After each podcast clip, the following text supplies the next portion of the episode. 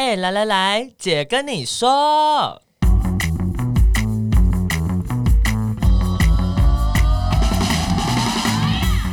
三个姐会跟大家聊聊国内外同志的大小事。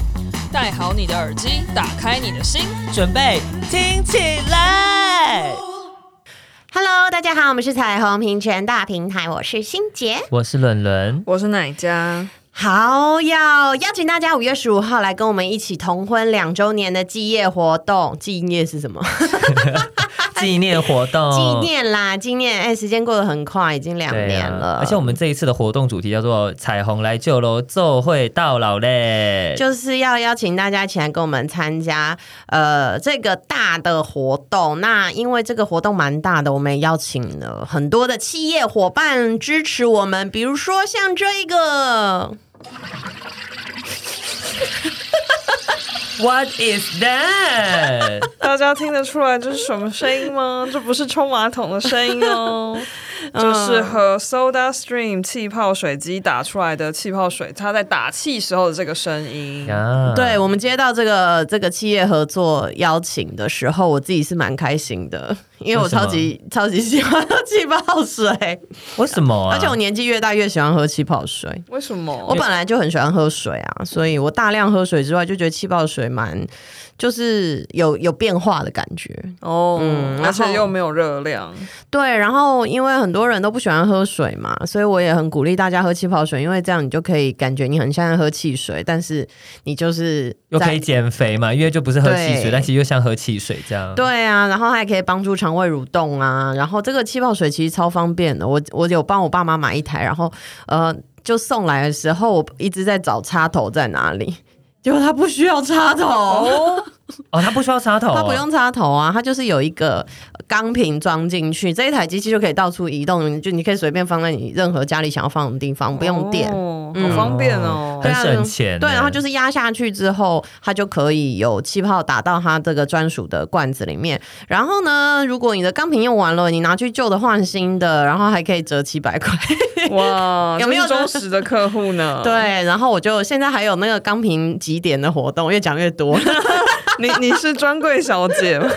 对，爱喝气泡水的人就蛮推荐大家可以呃，就是支持这个 Soda Stream，然后因为他们是除了是全球最大气泡水机品牌啊，成立超过百年之外，他们也一直非常注重环境平等跟性别的议题。没错，那就要跟大家说的是，其实今年的五月底呢，台湾将会同步全球推出一款叫做“明日之爱”的随身气泡水瓶以及气泡水机。那他们希望的是象征所有的爱都有光明的未来。而且啊，我们刚刚说的这个水瓶呢，它的提袋是彩虹色的。我有看到样，我觉得很美，很适合我。然后蛮好带的，因为它那个彩虹色的那个提袋这样勾着就可以出去，就你打一罐就可以出去呀，低调的华丽。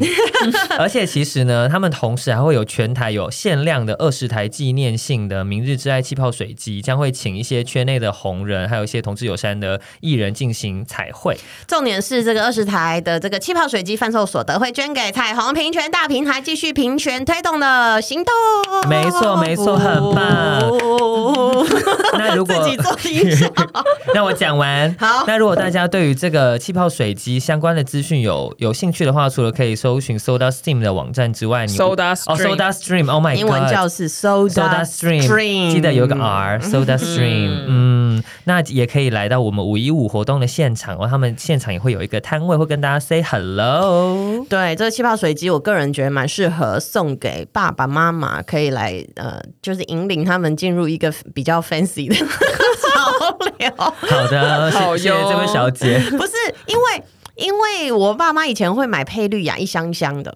哦，就是一个就会有一堆罐子，对，会有环保，对，会有很多罐子。然后我后来就跟他们说，哎，你们如果想喝气泡水，我就买一台气泡水机给你们。然后我就买给他们对，所以我觉得这个这个价钱也蛮适合。其实他们这样一台蛮适合，呃，送给不管父亲节、母亲节，还是各种给爸爸妈妈的这个节日。嗯，对，就像我们今天要说的主题，就是天下的妈妈都是一样的。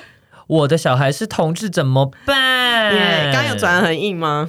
有一点，我觉得还行哎，比我想象中的顺，就是要给妈妈这个礼物，还不错，就是一起喝下午茶的时候就可以配一个气泡水这样子。那来让我喝一下吧。好啊，对，母亲节要到啦，就是这个周日，呃，我们也要来聊聊母亲。其实也不限于就是妈妈。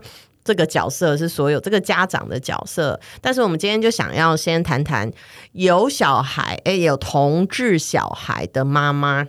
嗯，那如果是之后呃有机会，我们会想要再多花一点时间讨论想要当妈妈的同志。对、嗯、对，所以哎，想问问两位，你们的妈妈长什么样子？我我妈很漂亮。给他一个称呼，对啊，给他一个称呼哦，我都叫台中的。台中，我都叫谢小姐，台中谢小姐，好好好。那那个奶家的妈妈是，也是高雄谢小姐，你妈妈都姓谢，哇，他们从小那个写字的笔画都很多。我妈妈是戏子张小姐，啊，戏子张小姐。对，我们同事有另外一个同事叫呃姓邓叫竹园，她妈妈是南港张小姐。哦，哎，他的妈妈都来自大 姓大姓，对，大姓。那你们的妈妈都大概什么时候知道你们是同志这样子的一个角色？其实之前我们在前几集有大概聊过这件事情。不过新朋友，如果你现在收听的话呢，我是爸妈，我妈妈是在十八岁的时候知道我是同志。你是说你十八岁？对，不是他十八岁。对对对对对，我十八岁的时候呀。那那在你求学的过程中，你妈妈有就是特别跟你说一些呃，比如说什么？不要搞同性恋，也不是哎、欸，就是比如说可能会跟你讲一些，比如说呃，在学校就是怎样怎样，或者是有没有交女朋友啊，什么什么这种吗？没有哎、欸，但是因为我之前就是有时候会把喜欢男生的名字写写起，就是写在一个纸条上，然后放在我的枕头底下。反正之前 就是以前那个，那你有发现纸条不见吗？不是不是，妈妈都收走，这个这个是那个什么？急了一叠，这是少女的杂志上面说什么，这样可以就是梦到喜欢的人的一个很烂的招式，就我就信了。然后呢，就有些时候我早上出门，那你有半夜十二点梳头发吗？就可以看到你未来了。你不要插我的话，我还没讲完。反正呢，就是因为妈妈在整理床铺的时候，就会发现了这个这个字，就是这个条纸条，然后就问我说：“赖叉叉是谁？”就男生的名字。我就说：“没有啊，我不知道哎。”然后就有很多次这样子。所以那是同一个纸条，同一个人的名字还是不同的？嗯，好像有两三个。也是个花心的人，哎呦，反正也都梦不到啊！想说是不是是第二个名字会不会梦到，就会没有，所以这个招就是没有效的，没有效。那妈妈知道以后，就是妈妈没有多问呢。你说知道我是同志，对啊，他一开始是。觉得就是呃，我我跟我的伴要互相像兄弟一样照顾，但是但是他并没有就是幼幼这种，对，但是他还没他没有还没有到说他承认他自己的孩子是同志这样子，嗯，对，然后是到后来有大概二十三岁的时候，有一天就是除夕的时候，他就跟我聊聊，就开始哭，我就跟他分享了就是我自己是怎么样发现跟认同自己是同志的过程这样，然后他就觉得他有对我有一个期待，然后好像就这样碎掉了，然后他有很多的自责，就是他觉得说是，是他没有把你教好，对。然后他是不是做错了什么事情啊？嗯、然后让我这么辛苦啊？什么就是很复杂的情绪啊？嗯、对，大概是这样吧。嗯，那哪一家呢？我妈应该是在我国中的时候知道的。这个故事我不知道有没有讲过哎、欸，反正我是被我国中老师出柜。就是，哎，好像有哎，对对对，是有在 podcast 讲过。哎，我们已经录过太多集了，我也不太记得。或者大家回顾一下，对，或者是或者是我们闲聊的时候，我可能有讲过这件事情。那反正我妈那时候当然第一时间就是拒绝接受这件事，然后她的反应就是蛮激烈的，就是叫我去看医生啊，然后什么什么对不起这个陈家的祖先啊 等等之类，就是对。然后反而就是我爸没有特别。多的反应，他就可能就是很淡定的接受这个，对。但我妈、欸、所以他们都知道，我妈对我爸妈都知道，然后我妈，我以为他们不知道、欸，我他们知道，但他们。不断的拒绝我，就是我有跟家人算是前前后后出柜，可能三次有吧，嗯、这么多次哦。对，然后我就是会一直被推回去柜子里。对，所以他们到现在还会问你要不要结婚吗？他们现在已经不会问我了。这这两三年，他们就是有很大的改变，但是过去几几几十年，过去十几年，他们都是很抗拒这个话题的。哦，对，嗯、我我我觉得有时候。真的需要一段时间呢。所以我们母亲节，嗯、大家不用那个母亲节的时候就说：“妈妈，我送你一个母亲节礼物。”然后就炸，我是同志。这哪门子礼物？对，就是要准备了。对，对啊，但其实真的会好几次诶。我我我听过蛮多人，而且因为我觉得台湾人呃人的性格，家庭里比较不会讨论太容易引起冲突的事，或者是也比较不会聊一些情感类的东西。嗯，对，嗯、所以所以就是真的很多人都要出柜很多次，或者是他可能好不容易，呃，怎么说呢？就是鼓起勇气讲了一次之后，哎、嗯，那过一阵子回家说，哎。哎，好像这件事没有发生过一样。嗯嗯嗯，没错。对，所以大家可能要有这样子的心理准备。我我自己是十八岁，我很早很早出柜，跟我一样哎。对啊，但我十八岁比你早个八年。不对啊，我比你们更早哎，国二哎，真的，那我跟你差不多时期。我我觉得那个对我来说，出柜是一个非常非常长期的过程。嗯，然后我真的是哦，而且出柜这个议题真的是去演讲的时候。那个台下的人超爱问，万年问题，一定会问说：“哦，你什么时候跟你爸妈出柜？你出柜之后，你爸妈怎么样？反应是什么啊？嗯、家人接受吗？”对，啊嗯、对。然后我们之前就是大平台啊，我们有做很多的这个算是焦点团体的调查嘛。那去各地做这种焦点团体的时候，只要谈到同志议题，那个就是受访者也都会马上就问说：“哦，同志哦，那就是如果他们爸妈 OK 就 OK 啊，这样。”所以、嗯、大家都会先问你爸妈 O 不 OK？嗯。然后有时候其实我心里也想说，我爸妈不 OK，那也没办法啊。对啊，而且为什么为什么是就是问到这个问题的时候，大家的反应一定要是对方的爸妈 OK 就 OK？就是这到底是什么什么历程啊？是一定要家人接受你你这个同志才能活得正吗？就是我不太理解这个逻辑。我觉得因为儒家思想跟孝顺，儒烈大头鬼，你就算大头鬼，我们还是一个儒家思想的 对，没错，国家。对，这个文化就是根深蒂固吧。然后另一方面是，我觉得传统社会对于就是一个成人、一个成年人的想象，他还是会跟成家立业紧紧的绑在一起。这个成家立业并不是你养了你的毛小孩，你跟他有一个家，这个不是他们想象的家，是是三十而立，然后异性而不惑，对，然后异性恋的婚姻，然后就是有房子、有车子、有孩子，这样。好好难，你看这三个。五子登科，另外两个子是什么啊？金子吗？Money 好像是吗？哎，还有一个什么子？哎，那大家可以猴子不是 猴子，大家可以跟我们分享五子登科五子到底是什么？总对，总之就是好像一定要这样，对，所以大家都会一直觉得啊，那那你是同性恋，那你爸妈可以接受吗？因为好像你就不会走在这一个。大家预期的道路上，对想象的道路上，拜托，现在这个年代也没有，也不是大家都可以有房子、车子、孩子、金子，可能有股票了。本国是全世界生育率最低的地方呀！我想昨天的新闻呢，这是以这阵子的新闻，就是非常常被讨论。所以我想在不久的未来，也会有很多人，可能超过一半以上的人都也没有孩子。没错，因为台湾人不想生孩子。对，当然有很多不同的原因啦，但是也要告诉大家说，很多同志想要生小孩的哦对，但是孝顺这个观念，其实在台湾应该还是蛮强势的。你们有曾经觉得自己是同志，感到自己很不孝吗？不孝，有哎、欸，不孝。那哪家有吗？有啊，我我我我觉得，我觉得这个不孝的情绪真的是一个非常神秘的。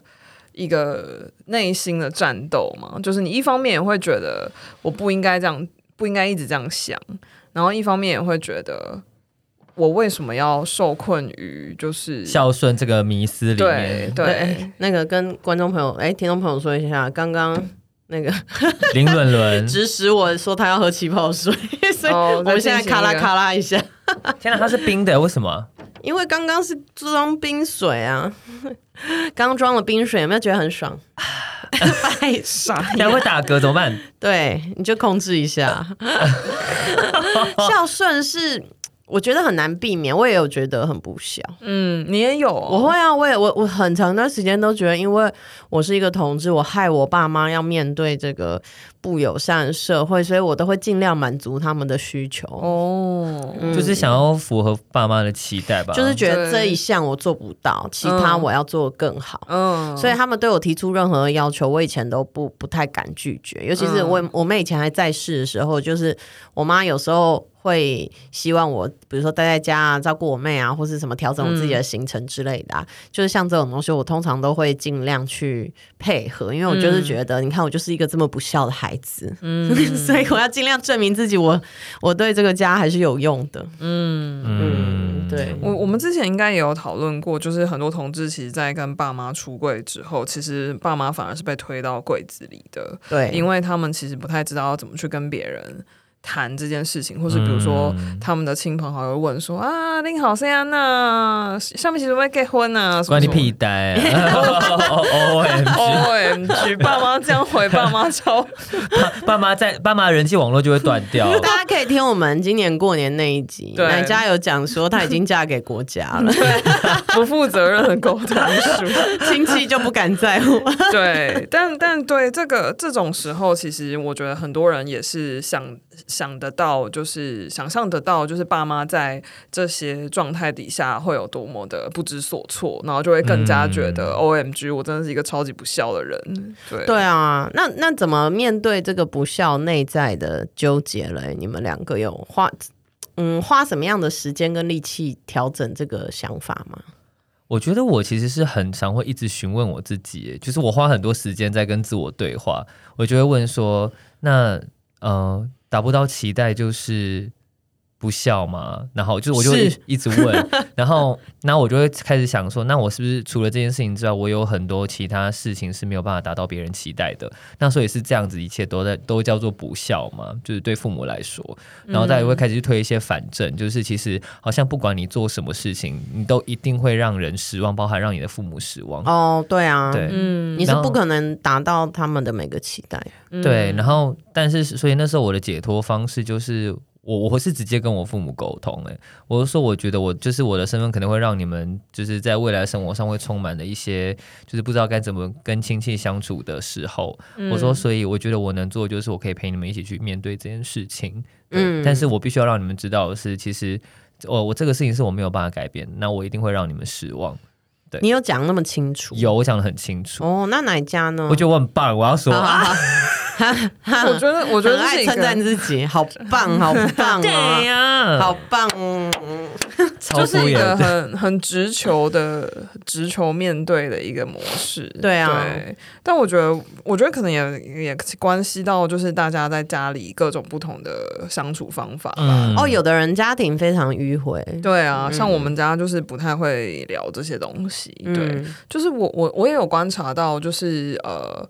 好像我身边很多朋友，就是爸妈也都。就是只会问你一些生活上的事，对，就是工作，就是一些问你一些很具体、很实际的东西。比如说，嗯、比如说，因为我是高雄人，然后所以我妈每次只要看到新闻说就是什么寒流来，她就打电话来说寒流来，你有没有穿暖一点？嗯，但她并不会问说你最近心情好吗？就是不会问这种问题。哦，对，但她可能或者是她可能会问说你最近有没有去运动？你最近就是睡觉睡得怎么样？哦、就是他们不，但他们不会问说你最近心情好吗？或者那地震来的时候，他们会问你好不好？会，就这种时候他们会关心，对不对？对对，但他们也不会问。像我之前在英国念书的时候，他们也就是就是跟我打电话，的时候，也就会问说吃的还习惯吗？当然不习惯。啊天气怎么样？天气怎么样？英国东西这么难吃，对，啊，课业怎么样？对，但他们并不会说，那你还喜欢英国吗？就不会问这。没有感受性的东西。对，所以我觉得这可能就是一种家庭的习惯，这可能就不是，所以我可能就不适合用伦伦这种方式去跟我爸妈谈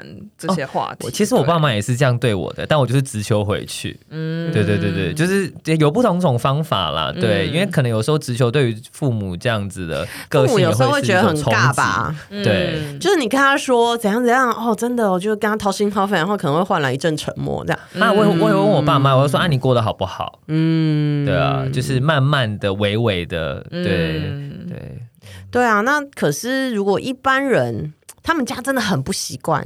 讲这种感受性的问题怎么办？你们觉得？我觉得自己的心态一定是要先调整，就是不能、嗯、不能期待，就是呃，就像我们之前讲过，出柜不是一次性的，不是一次性的，对。嗯、然后我觉得跟家人，毕竟这个关系是某种程度上是一辈子的关系，所以你也不可能期待你的父母就是在知道的瞬间就会觉得我。就是你，你永远都是我的小孩，然后我永远都爱你。就是这种回答，不是每个父母都有办法说。我觉得其实蛮少的。对，就算他对，就算他心里这么想，他可能也不会说啊。对，嗯、他可能一瞬间给你的就是一个大皱眉，然后痛苦或者是流泪，但他不代表他就已经拒绝了你。对，嗯。而且我觉得台湾的父母其实蛮不会在孩子面前表达。呃，情感自己的情绪或感受，对对对对，对，主要是脆弱。嗯，他表达情绪可能很多是生气，对、嗯，或者是激动这样。可是脆弱内容比较不会，或者是他的哭泣可能也会让你觉得哈，你有一点被情情绪勒索，好像你就是做错真的很多事这样。对对对对，比较是怪罪啊。就我之前在我最近在那个这个学期跟另外两个台大社工系的老师。一起在台大开一个那个教资讯与同志社会工作嘛，然后我就有一个礼拜就是讲华人的家庭文化，然后讲很多华人家庭文化里面，其实就有特别讲到一个是孝与顺是不一样的。嗯，我刚刚也想要谈这件事，嗯，就是孝孝是你提供给父母的东西，顺是比较顺从、顺服、服从的这种，它是一个比较权威的。那其实我们的孝道一直在改变的过程中，以前是比较权威型的孝道，就比较是由上而下的。然后现在就我因为看好多个 paper，很多都说现在的孝道比较是其实是情感的连接，所以反而过去的那种权威型的孝道啊，同志身份比较容易在这个中间被。被逃开，被模糊掉。嗯，可是如果是那种那种孝顺跟亲密情感的连接，还有家庭的这个呃互相的情感的交流，反而让这个同志身份是没有办法被逃掉的。就是，嗯、oh. 呃，很多人的就是比较年轻的受访者，很多的同志，他们其实都会表达说，迟早有一天他可能必须得跟家人出柜，就算他现在不想跟家人出柜。嗯，可是早期其实有很多的同志朋友，他们是一辈子都没有跟家人出柜，而且他可能还进入异性恋婚姻。嗯，他所谓的责任已了之后，其实呃，他的原生家庭并不会太在意。呃，他们之间的亲密连接的内容是什么？嗯、对，反正你有达到某些表面的期待就好。但现在已经这件很难了，嗯、很难进行。比如说，你会期待呃，你跟父母，或父母会期待跟你有比较多的连接，或者父母会期待跟孩子是怎么样的靠近，像朋友或什么的。对，那你如果跟他真的情感上或生活上不一定生活上很靠近，是情感上很靠近的话，你就是很难不讲。嗯，对，嗯、要不然你就很像戴着一个面具，像我就是。就觉得我不跟我妈讲，我不跟我爸妈讲我是同志，我就永远都要骗他们说哦，我去干嘛干嘛。然后我也是，对啊，然后我就觉得这我很不能接受，我不想，嗯、我不想要骗他们，而且我这记性那么差，我会一直忘记我自己说过话，所以我后来就想说啊，算了，就反正就你要知道什么，我就全都告诉你，你可不可以承受？嗯、那你自己你自己想一想。像这种感觉，但其实父母在询问的时候，他们可能也没有想过说他自己到底有没有那个能能力去承受它。嗯，像我妈都有很明白跟我说，因为我可能会表达，呃，比如说以前十大概十年前吧，就表达说，哦，那个要跟女朋友吃饭，我很希望他他们可以跟我女朋友吃饭或什么什么的。嗯，当时的女朋友，然后我妈有时候就会先回避一下，讲顾着二言他，然后后来就会跟我说，你要给我们时间。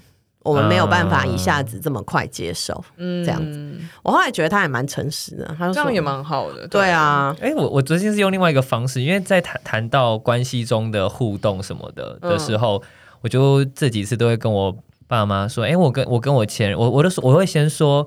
我觉得你们听这可能会有点不太习惯。我说，可是我跟你们说，我跟我前任之前怎样怎样怎样怎样，对对，就是我会一直的去先给他们对对对对一个一个暗示，请你心理准备。Trigger warning。对，我现在讲了，我现在要讲了。对，对，这这是我的。那他们那他们就就是听完他们的反应是什么？就是针对事情的讨论啊，所以我们不会讲对方怎么样，就是讨论事情。嗯，那我觉得也是给他们一点。空间啦，就是先告诉你一点事情、嗯、啊，让他消化消化这样子。嗯，对啊，所以其实还到现在，就算同婚通过，也有其实出柜还是同志的，有点像必经之路吧。嗯，就我们一直常常在问大家，或者是去演讲啊，跟这个社会沟通的时候，都还是去讨论说，这个社会就算你可以结婚了，有没有友善到大家能够出柜了呢？嗯嗯，然后也会想要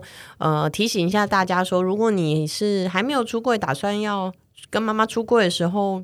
就诶，不要在母亲节了哈。对 对对，也也不要在他生日。我觉得应该是要评估一下，你觉得适不适合在这个节日？也许你觉得这是一个很重要的时刻，你想要就是利用这个机会。对，嗯、但不不，如果你过去就是比如说你从来没有试过水温，或者是、哦、对，或者是你真的就是从从以前到现在，你觉得你的父母都一直觉得你是一个异性恋。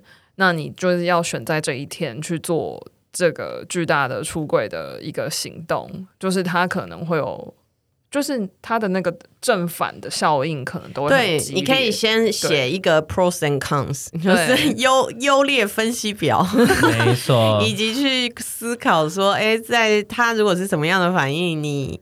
呃，你可以怎么回应？他如果是这个反应，嗯、你可以是怎么样回应？这样子、嗯、给自己有比较多的心理准备。对，嗯，但是我自己觉得，大概九成五的父母，嗯，我我自己感受上哈，就是这个这么多的工作的日子，都觉得他们其实不是不爱小孩，有些人真的不太知道怎么呃用孩子要的方式去爱他。嗯，对。然后，当然，如果说你的家庭是比较，嗯，真的是很权威，甚至是比较常用暴力处理事情的话，那我就会建议你先有一个比较安全的环境，或者是有一些距离也很好。嗯，对，就不一定要。嗯，正面的冲突，对对对对对对对。嗯、然后呃，你可以有比较多的空间建立自己的生活。嗯，对。然后我我在看那些呃这几年的这种华人家庭同志出柜的研究的时候，也看到非常多的例子，是很多的同志朋友，他慢慢进入他的三十几岁、四十岁的时候，父母开始老去。嗯，那所以嗯，某个程度上，那个权力关系又开始转换。就他们开始照顾父母，哦、嗯，然后过去可能有一些人是父母不太能接受你的身份，但是当你开始照顾他的时候，那个那个权力关系会改变，嗯，对，然后也慢慢有一点，因为这样有一点空间，他可以再去更多的实践他自己的同志的呃生活，这样子，对，哦、蛮有趣的，对啊，嗯、因为可能以前。